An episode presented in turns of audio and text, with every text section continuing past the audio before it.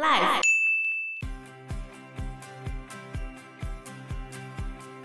波罗的海之路也称为自由之恋，但是发生在一九八九年八月二十三的一个大规模的和平示威，大约有两百万人参加这场活动。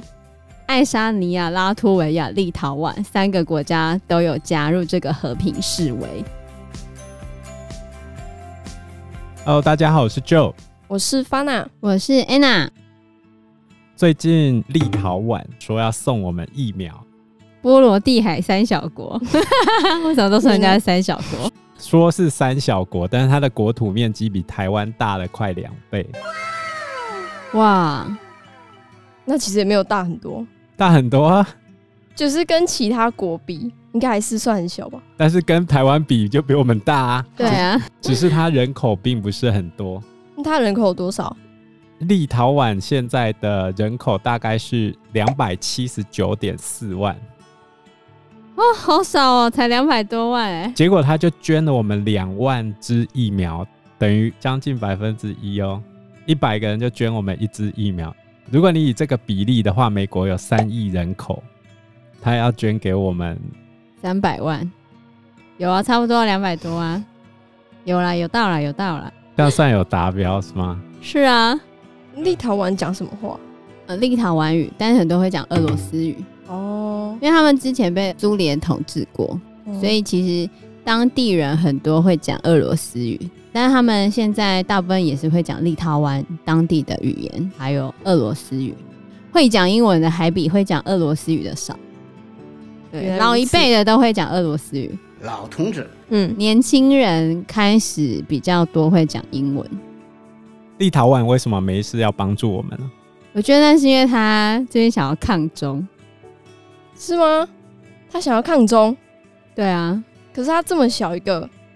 就是跟中国比起来啊，对啊，我记得他们有退出“一带一路”的那个协议。中方始终本着开放透明的态度，毫无保留的与各国分享反共经验。他们开始想要走不亲近中国的路线。是哦，为什么？因为他们觉得中共跟苏共一样，中国人民是惹不得的。没有啦，这我讲的。不过立陶宛算是很老牌的反共国家哦。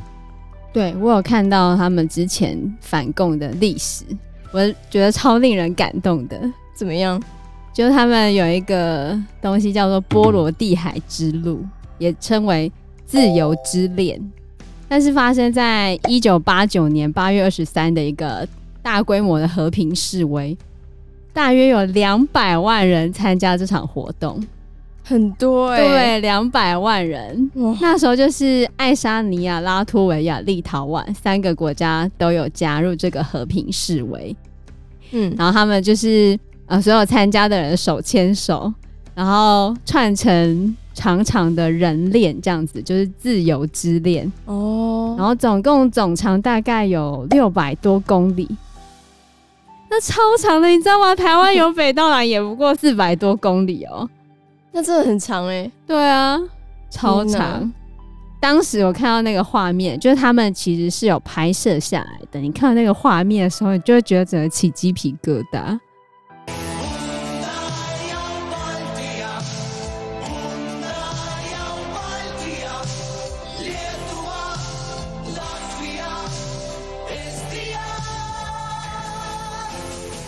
因为很震撼吗？对，因为东欧国家刚好借在民主跟共产阵营的交界，所以像我们这一波对台湾比较友好的立陶宛啊，还有捷克，都是非常早期就开始抗共的。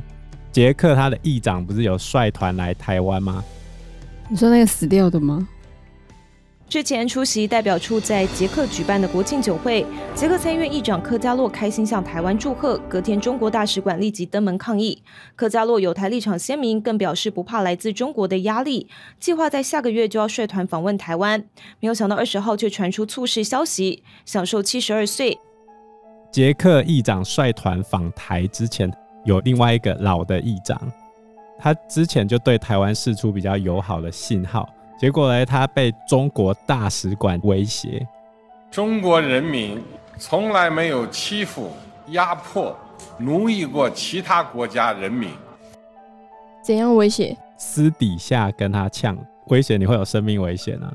如果你再继续这个样子，结果后来这个老议长回家就跟他老婆讲：“我抗共抗了一辈子，没有再怕这种事情的。”就后来他就死了，被暗杀了吗？不知道，没有人承认了。年轻人不讲武德，来偷袭，没有国家承认。所以后来捷克的新议长就率团来访问台湾，就是这样子啊。那为什么他会想要抗共啊？立陶宛吗？当初他们说明他们是被苏联占领的，但苏联一直说是这三个国家，就爱沙尼亚、拉脱维亚跟立陶宛，他们三个是自愿归附的，所以他们那一段时间就在和平示威。嗯，但后来有好的结果啦，所以就在这个和平示威得到很大的功效之后，他们才正式独立成功。因为这时间。按传统功夫的点到为止，他已经输了。哦，而且立陶宛也是三个国家里面最早独立的，那还不错啊。对啊，这就是苏东坡事件的一个过程啊。苏联倒台，然后东德倒台，然后波兰。苏东坡，我在想啊，苏东坡，苏东坡事件就是共产铁幕一个一个倒掉嘛。所以波罗的海这三个国家，他们才有机会能够独立。在他们整个现代历史发展的过程中，他们认为自己受到共产党的奴役，一直走到现在，他们就会认为自己是反共阵营或者是民主价值的其中一员。现在他为什么会去反中，或者是加入抗中阵营？很大的理由就是他们之前曾经被奴役过，然后又被中国威胁。然后还有“一带一路”的债务陷阱，这些让他采取这样的一个政策，所以他其实捐给台湾，与其说他可怜台湾，或者是他想要帮助台湾人民，不如说他是一个政策上面的宣示。我们都是抗中阵线的一员，一个做善事的行为了。他们其实就已经退出中共主导的中东欧十七国的机制了，然后他们也决定要在台湾设办事处。这一个举动其实就是重申他们对于中共的立场就对了。做出这个举动后，中国还有在威胁他们吗？当然有啊，一定会的啊。外交部发言人赵立坚表示，中方坚决反对立陶宛有关方面粗暴干涉中国内政，敦促立方立即纠正错误，避免损害中立关系大局。他们也很勇敢呢，我觉得。所以昨天。七月一号是中国的百年党庆嘛？习近平在百年党庆上面就有发表重要演讲。他说：“实现中国统一是中国共产党矢志不渝的历史任务。如果你们要欺负我们的话，谁妄想这么干，必将在十四亿多中国人民用血肉筑成的钢铁长城面前撞得头破血流。”我记得他的语气没有你这么慷慨激昂哦，他语气还蛮平稳的，啊，很平稳的讲这段话。对啊，并没有很慷慨激昂。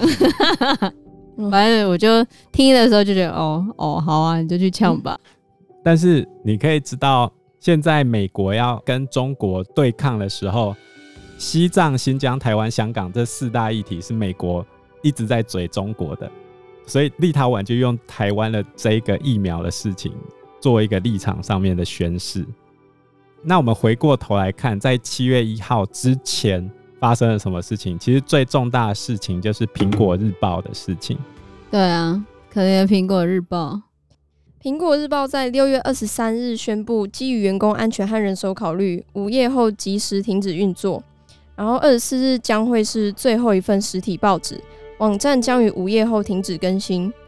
这家有二十六年历史、香港剩下的唯一一家大型亲民主派媒体步向终点，外界视为香港新闻自由以及一国两制的终结。但是香港政府与警方认为执法行动与新闻自由无关，并指责壹传媒以新闻机构之名从事危害国家安全的工作。在香港警方大搜查的隔天，民众纷纷抢购数十万份的《苹果日报》，以表示支持。欧美政府、人权组织相继发声，但这些表态并没法改变一传媒在尚未经历审讯定罪下就要倒闭的命运。中共七一党庆的前夕，他们去封锁了最后一家民主派的媒体嘛。当然，香港民众他们可以支持这一个这一家媒体，但他们没办法改变这个命运。也就是说，中国他希望控制所有的媒体，包含你现在的网络都要被控制。比如说，之前就发生过一个案例嘛，有一个男子他把低潮珍藏的那个 A 片吗？上传到自己的云端空间，而且还设只有自己可以看。中国他们有规定，如果你上传这种不雅的影片，公开上传的话，你会被拘捕吧？好像也会有罚金。可是当天公安就来敲他们，然后他就被拘捕了。然后他就问说：“我现在已经设私密，你为什么还来抓我？”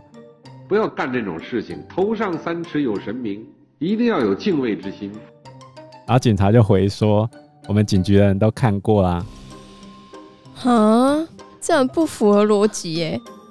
在中国有什么好符合逻辑的？那我们这一集节目就先到这个地方喽。谢谢大家，谢谢大家，拜拜，拜拜，拜。